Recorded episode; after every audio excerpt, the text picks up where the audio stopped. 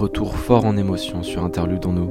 On va parler des personnes qui se font souvent oublier, celles qui travaillent dans l'ombre, celles qu'on ne voit jamais à la lumière du jour, celles qui n'ont pas besoin de reconnaissance pour produire des choses artistiquement fabuleuses. Et oui, cet épisode est dédié à toutes celles et ceux qui travaillent, qu'importe leur métier, qu'il soit artistique, musicalement parlant ou non, et euh, qui, est un métier qui n'est pas forcément mis en avant. Si aujourd'hui je peux parler de vous, m'adresse à vous, une vingtaine de minutes, et que vous appréciez ma compagnie pendant votre pause, alors vous êtes les bienvenus sur Interlude. T'enregistres là Une interlude, c'est une pause. Ça m'évoque un moment de repos. Ça m'évoque euh, le laisser aller. Et un bon moment. Donc, interlude en nous. Bonjour et bienvenue à toutes et à tous. Euh, vous êtes bien sûr Interludons-nous pour le 11e épisode. Retour, ça fait euh, deux semaines que je n'avais pas sorti d'épisode parce que tout le monde doit prendre sa petite pause. Vous m'avez manqué. Là, là, je suis content de reprendre le micro. Ça me fait plaisir. En plus, pff, là, je suis en train de prendre un petit café. Mais je sais que c'est possible que je le prenne en terrasse. Et ça, ça, ça me rend heureux. Je pense que ça rend heureux euh, nombreux d'entre vous. En plus, il n'y a pas que les bars, euh, y a, enfin pas que les terrasses, il y a aussi les restaurants, il y a aussi euh, tout ce qui est musée, tout ce qui est spectacle, le cinéma. Le cinéma, pour qu'on puisse enfin apprécier les chefs-d'œuvre à leur juste valeur. La Fnac aussi, vous savez que j'aime bien la Fnac. Les disquaires étaient déjà ouverts, j'allais les soutenir, etc. Mais la Fnac, c'est vrai que c'est le, le, Disneyland quand t'es grand. Clairement, c'est incroyable. Et aujourd'hui, comme je vous l'ai dit, on va parler des personnes qui étaient dans l'ombre.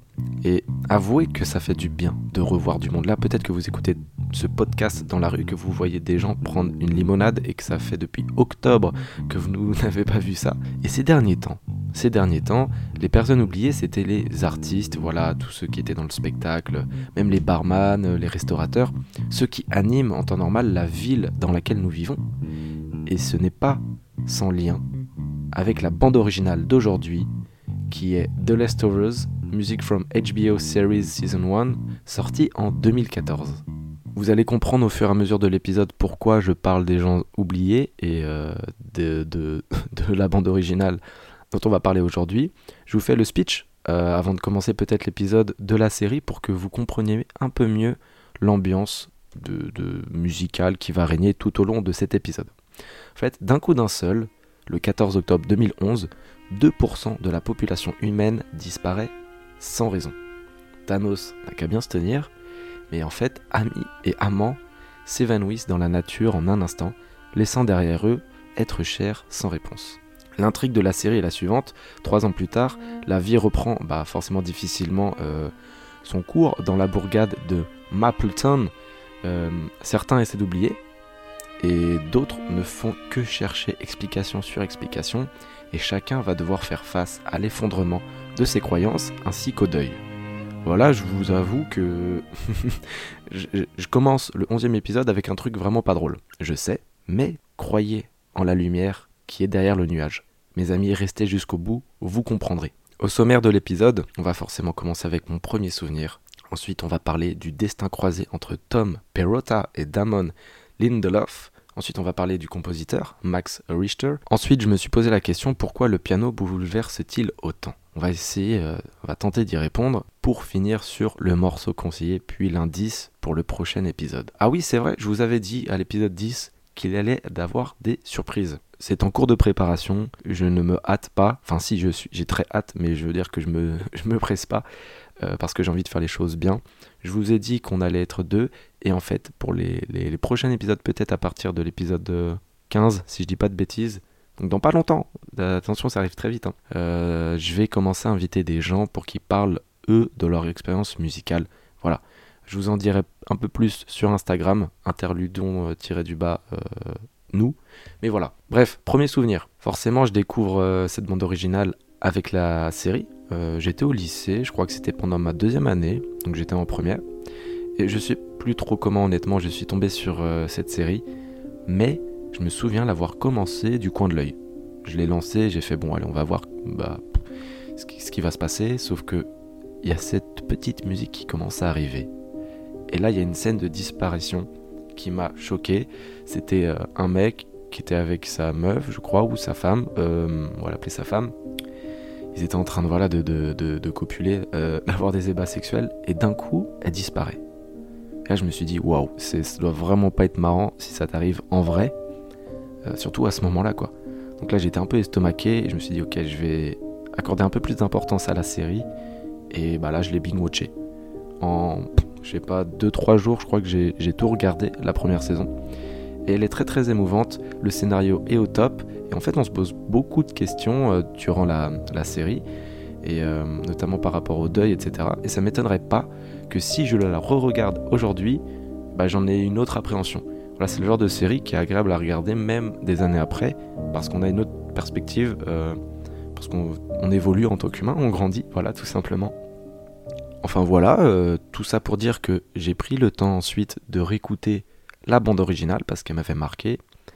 Et euh, en fait, depuis le lycée, bah, j'ai pas vraiment arrêté de l'écouter. Encore aujourd'hui, je l'écoute. Euh, elle m'accompagne quand je travaille, quand je fais des longs trajets en voiture, quand il pleut, quand ça va pas. Bref, la tristesse est notre meilleur ami pour ce genre de bande originale. Maintenant qu'on peut aller au-delà de 10 km et qu'on a jusqu'à 21h pour vivre, entre guillemets, vous pouvez prendre la voiture et faire un trajet en Bretagne, il va pleuvoir, c'est sûr. Mettez cette bande originale, vous allez voir que ça va être incroyable. Forcément, en ce moment, le Covid euh, nous facilite pas la vie, même si euh, on a un peu d'espoir en ce moment. Les terrasses sont réouvertes, comme je l'ai dit, mais imaginez, on est 7 dans un groupe de potes. Bah, va falloir tirer à la courte paille, il y en a un qui va se faire avoir. Enfin bref, vous m'aurez compris, des fois, tout n'est pas en notre faveur pour qu'on soit heureux. Et quand ça va pas, bah, ce genre de musique c'est parfait pour nous accompagner. Et le plus important en fait quand ça va pas, c'est de se dire que c'est ok. C'est ok de pas aller bien. Et une fois qu'on se l'est dit, bah, ça va aller mieux dans le futur. Et pourquoi je vous dis ça? C'est parce que Tom Perrotta et Damon Lindoff ont destin croisé sur un peu la, pas la tristesse, mais un petit peu. Je vais vous expliquer. Tom Perrotta est né le 13 août 1961 dans le New Jersey. C'est un grand lecteur. Euh, dès sa tendre enfance, il s'inspire d'œuvres notamment euh, monumentales, littéraires, qui est euh, Le Seigneur des Anneaux et les Hobbits de Tolkien. J'ai, petite anecdote, j'ai essayé de commencer à lire Le Seigneur des Anneaux. C'est vraiment pas facile. C'est mes limites mes films préférés, mais en livre, c'est pas facile. Il va ensuite aller à l'université de Yale, continuer d'écrire des nouvelles de temps en temps. Il a été élevé en fait dans la foi catholique et il se pose beaucoup de questions quant au deuil, et euh, voilà, autour de ces questions, il écrira Les Disparus de Mapleton, qui sera publié en 2011. Damon, lui, de son côté, est né le 24 avril 1973, également dans le New Jersey. Il lit pas mal, euh, mais plus les comics, comme par exemple euh, Star Trek, etc., dont il produira le film Into the Darkness plus tard. Je ne sais plus c'est en quelle année. Enfin, bref, c'est pas très important. Mais là, en fait, au cours de sa vie, on traverse tous des épreuves, il est tombé sur un livre qui l'a intrigué, pas comme les autres, avec une intrigue assez particulière qui s'appelle Les disparus de Mapleton. Et selon lui, le scénario doit être encore plus exploré. Il contacte Tom, il parle avec lui, il fait Hey Tom, how are you? Bref, vous connaissez la story. Euh, il lui propose en fait de faire une série. Comme tout beau écrivain, Tom euh, est dans un premier temps un peu réticent, mais il se laisse convaincre à partir du moment où Damon lui propose de coproduire la série sur trois ans et qu'il sera en charge, lui, du scénario. C'est vraiment pas banal dans l'industrie euh, cinématographique et des séries. En général, c'est inspiré d'un livre et après, l'écrivain il a trop le seum parce que ça part dans tous les sens. Mais là, ça a l'air d'être réglo, donc il se dit ok. Et petite anecdote, parce qu'il y, a trois saisons du coup, pour la saison 2, en fait, hum, elle est totalement inédite et imaginée par Tom et Damon ensemble parce que la saison 1 se base sur le roman, mais pas la saison 2. Ensuite arrive Max Richter. Witcher, Richter, yeah. Parce qu'il fallait trouver un compositeur hors pair pour une histoire hors pair, forcément. Il fallait pas une musique de film qui sera perdue dans les méandres des compositions de séries télé oubliées. Mais avant de revenir à leur rencontre, faisons un petit retour sur qui est Max. Max Richter est né le 22 mars 1966 en Allemagne. C'est un musicien et compositeur de musique classique électronique contemporaine rattachée au mouvement post-minimaliste. Qu'est-ce que c'est le mouvement post-minimaliste? Je vais aller chercher ça pour vous. Pour ceux qui ne savent pas, c'est un courant de musique contemporaine apparu dans les années 60 aux States et euh, ça représente une part importante de la musique classique euh, de ce pays. En France, par exemple, le courant est plus fréquemment appelé musique répétitive et désigne plus spécifiquement l'ensemble des œuvres utilisant la répétition comme technique de composition. Et cette technique de répétition, elle est importante à comprendre parce que, comme vous pouvez l'entendre tout au long de ce podcast, il y a des notes de piano qui reviennent assez souvent. Et ces mêmes notes de piano bah, font partie de musiques différentes. C'est-à-dire qu'une musique peut euh, avoir un, comme, comme base, euh, je sais pas moi, du violon ou voilà d'autres instruments, mais il y a toujours une petite note de piano qui revient comme ça de temps en temps pour rappeler voilà la répétition. C'est peut-être pour euh, accentuer le fait que les disparus ils sont toujours là. je sais pas. J'essaie de faire quelques liens, mais des fois elles sont pertinentes et des fois pas. Enfin voilà, on va continuer. Max Richter, il a étudié lui la composition de piano à l'université d'Edinburgh à la Royal Academy of Music. Donc sa musique, euh, à l'époque, était principalement influencée, pour ceux qui s'y connaissent un peu, par Xenakis. Euh, et après ses études, en fait, il a cofondé l'ensemble du Piano Circus en 89, assez famous, donc c'est pas rien. Il est resté là-bas pendant 10 ans et il a interprété euh, des œuvres de Brian Eno, Philip Glass et Steve Reich. Et pendant cette période, il a sorti pas plus pas moins, voilà, pardon, je, je, bégaye de nouveau, de 5 disques sur le label DK. Et ça, ça suffit amplement pour euh, Tom et Damon de se dire, ok, euh, let's go, on, va l'embaucher. Et en fait, personnellement, je suis pas très fan de musique classique. J'ai du mal à distinguer euh, si, un piano joue bien ou si un violon sonne bien. Mais quand j'entends ça,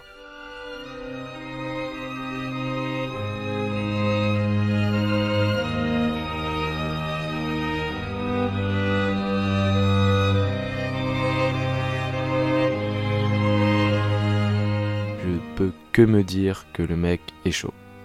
Et il a une particularité musicale, c'est qu'il est très très fort au piano, et ça, ça fait comprendre à Tom et Damon que c'était l'homme qu'il leur fallait pour la BO de cette série. Il a bien sûr accepté, sinon euh, bah, on n'en parlerait pas aujourd'hui. Et pour revenir un peu sur le piano, je me suis renseigné, en fait, je me suis demandé pourquoi la musique en général euh, te fait ressentir des émotions, et pourquoi le piano, lui, il bouleverse autant. Donc comme je vous l'ai dit, la spécificité de Max, c'est le piano et le violon un peu. Et les musiques qui composent cette original soundtrack sont tout simplement fabuleuses selon moi. Bien évidemment parce qu'il arrive à, faire évader tes pensées premières en fait. Et les pensées secondaires, des questions qu'on se pose pas tous les jours, heureusement parfois, ben, il arrive à te les faire revenir en tête. Et euh, je sais pas, moi j'arrive à ressentir quelque chose sur ce genre de musique. Forcément, c'est pas que des émotions positives, mais si vous vous sentez mal, appelez quelqu'un. Parce que comme le dit si bien Aurel San, j'ai jamais regretté de demander conseil ni d'appeler quelqu'un. Souvent tu crois qu'ils sont chelous, c'est juste que ça capte pas très bien. Voilà. Petite digression sur Aurel San, bref, c'est pas important.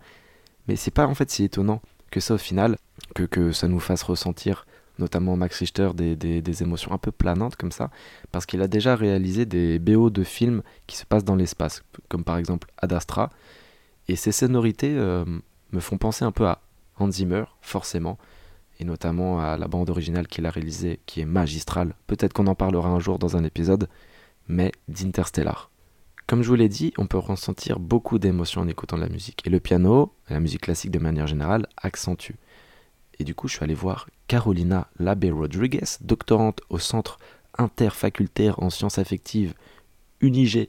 Et je lui ai posé cette question pourquoi la musique agit-elle sur nos émotions? En vrai, c'est faux, je suis juste allé récupérer les infos sur internet. C'est comme si j'étais allé la voir au final. Aujourd'hui, on est dans un monde où tout se passe euh, digitalement. Euh, donc, euh, au final, j'ai récupéré l'interview. C'est à peu près la même chose. en vrai, je rigole. Bref, il y a plusieurs pistes de réponses. Je vais vous les dire. La première piste de réponse, elle est écologique. vous êtes en train de vous dire, putain, il est chelou, il commence à parler d'écologie alors qu'on parle de musique classique. Waouh, ne paniquez pas. Je vais citer Carolina. Il est important de se rappeler qu'en étant des êtres humains, nous sommes très doués à interpréter le sens des sons, donc la signification. Il est probable que nos ancêtres aient survécu grâce à leur habilité à détecter des patterns dans les sons, à déduire ce qu'ils signalaient et à ajuster leur comportement en fonction. Donc là, on est vraiment sur le fait que la musique, ça touche tout le monde dans, le sens pardon, où euh, Louis, c'est un, un, sens vitaux, et on ne peut que être réceptif. C'est-à-dire que même si quelqu'un n'aime pas, bah, il n'aime pas. Par exemple, quand on lui passe de la musique, c'est que lui, il n'est pas réceptif. Enfin, il est réceptif, mais son cerveau lui fait comprendre que lui, il n'aime pas. Mais dans tous les cas, tout le monde est réceptif. Ça, c'était assez facile à trouver. La deuxième piste, c'est le tronc cérébral. Je cite, Nous avons aussi certains mécanismes encore plus basiques, comme les réflexes du tronc cérébral par exemple, qui sont liés à des réponses précablées avant la naissance et à des caractéristiques acoustiques simples comme des bruits forts, soudains, dissonants ou des patterns d'accélération. Donc là, c'est quand on est dans le ventre de notre maman, quand on est babies, enfin avant d'être babies du coup. Euh, et ce tronc cérébral, en fait, ça nous habitue à apprécier, à comprendre, à distinguer quand un son est fort, plus ou moins euh, brutal, répétitif ou non. Et la troisième piste, c'est la susceptibilité.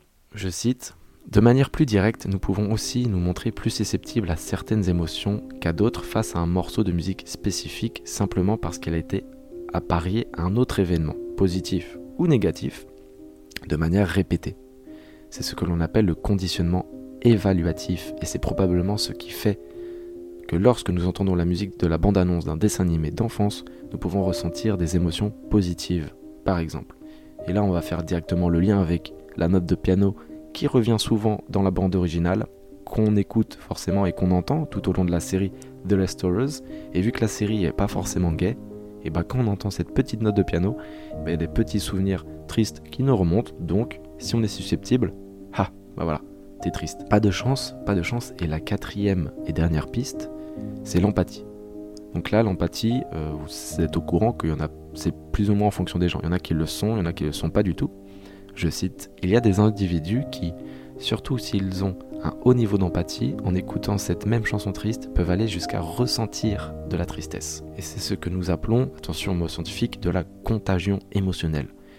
Il s'agit en fait d'une imitation interne, en général qui n'est pas du tout consciente, de l'expression émotionnelle perçue par la musique un niveau plus conscient, plusieurs auditeurs avouent s'engager dans de l'imagerie visuelle. Je ne sais pas si ça vous arrive aussi quand vous écoutez de la musique, euh, si vous imaginez des choses, euh, ce qui pourrait aussi augmenter leur expérience d'écoute et donc leur ressenti. Il s'agit de scènes positives ou négatives par exemple. Là, ce qui est très très intéressant, c'est que on n'a pas du tout le même ressenti quand on écoute une musique. C'est-à-dire qu'une personne peut écouter par exemple la bande originale de Max Richter et se dire ok bah c'est joli quoi c'est juste du, piano pardon et une autre qui lui euh, a regardé la série 3-4 fois il sait ce qui se passe dans la série tu vois il sait que c'est pas vraiment drôle. Les petites notes de piano bah lui il va s'imager peut-être la série et peut-être qu'il va aller encore plus loin avec l'empathie c'est que même si c'est pas réel ce qui se passe dans la série bah il, peut ressentir de la vraie tristesse qui tape je sais pas pleurer être vraiment pas bien en, en réécoutant cette musique. Et ça je trouve ça assez fou que il y en a qui arrivent voilà, à ressentir ce genre de choses du plus profond de eux, de leur être, même si c'est faux. Et là, pour moi, ça veut dire que la bande originale et la série, ils ont fait un bon boulot. Tout ça pour dire que c'est quand j'entends cette note de musique au piano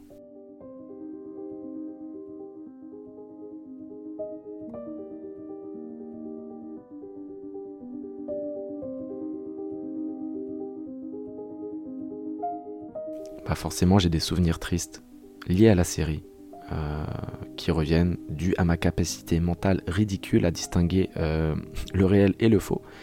enfin bref, au final, est-ce que ce ne serait pas la réalité qui me ferait ressentir cela? Parce que forcément j'assimile euh, mon vécu quand je regarde ce genre de série ou quand j'écoute ce genre de musique et pas l'inverse. D'où le facteur d'identification à prendre en compte. Anyway, on arrive bientôt à la fin du podcast. Là, c'était un peu plus technique, mais je trouvais ça très très intéressant. Dites-moi euh, sur Instagram si vous avez bien aimé euh, cette partie un peu plus technique. Mais si jamais vous avez envie de discuter sur l'appropriation émotionnelle musicale, mes DM sur Instagram, interludons-nous, sont grand ouverts. On arrive au morceau conseillé on arrive déjà au morceau conseillé. Et aujourd'hui, pour cette euh, reprise, bah, j'ai pas forcément en fait envie de vous conseiller un morceau. Car comme on l'a vu au cours de cet épisode, c'est propre à chacun la musique. Donc si jamais je dois vous conseiller quelque chose, c'est de regarder la série, puis d'écouter la bande originale. Et je pense que vous aurez beaucoup plus de sens euh, à vous qui seront activés pour apprécier la musique à votre juste valeur. J'aimerais, j'aimerais tant débattre avec vous pendant des heures, encore et encore, mais chaque chose a une fin. Et cet épisode aussi, c'est un peu également le message de la série. Savoir à qui dire au revoir et surtout quand. Il fait savoir apprécier une fin, et comme celle d'un livre, d'une série, d'un film ou d'une rencontre, car tout a une fin, comment apprécier quelque chose qui n'en finit plus? Et comme je vous l'ai dit au début, cet épisode est dédié à toutes les personnes qui travaillaient dans l'ombre et qui ne travaillaient plus un peu ces derniers temps. Et comme tous ces beaux lieux de vie ont pu réouvrir ces derniers temps, ils sont revenus. Ils sont revenus de plus belle, ces gens qui travaillaient dans l'ombre ou alors qui n'étaient pas forcément aidés. Donc, allez profiter des terrasses, allez profiter de lieux culturels qui sont si importants aujourd'hui en France. Ils sont revenus, ils étaient partis, de Leftovers, voilà, petite blague. Euh, pour de nouvelles aventures, pour de nouvelles histoires saugrenues. Et je n'ai pas encore vu la fin de la saison 3. Ouais, il y a une saison 3, comme je vous l'avais dit. Et qui nous dit que les 2% de la population qui avait disparu n'en sont pas revenus eux aussi? Il y a forcément l'espoir, toujours la lumière, derrière un nuage. Je vous laisse découvrir ça en regardant la série, en appréciant les belles compositions de Max Richter. Et je vous donne l'indice pour le prochain épisode. On va parler d'un groupe de rock américain originaire de New York, formé en 98 Allez les Bleus. Il élève sa renommée, donc le groupe, dès le début des années 2000, comme l'un des groupes phares du renouveau garage rock et post-punk Revival. L'album studio dont on va parler est sorti en 2020, pour vous donner encore un indice. Merci à vous d'être resté jusqu'à la fin de l'épisode. Profitez. Euh, vous pouvez maintenant écouter ce podcast de, dans la rue en, marchant euh, après 19h. C'est pas un truc de fou ça. C'est vous, pouvez arrêter quelqu'un dans la rue et lui dire écoute, j'écoute Interludons-nous, il est 19h52, je suis en légalité. C'est incroyable. Euh, que, que... Et vous pouvez même l'écouter en terrasse. bref, je suis que, que d'émotions, que d'émotions. Euh, je vous laisse, prenez soin de vous, n'oubliez pas, écouter une musique c'est bien, écouter un album c'est mieux. À dimanche prochain. J'aimerais quand même euh, dire à la prod que les sons choisis depuis tout à l'heure sont vraiment nuls à chier. euh, la, la, technicienne boit de l'alcool. Pas me faire chier là, interdit du V. oh, j'adore ce son. Je crois que là parle encore? Ah oui. Elle est pas bien à voir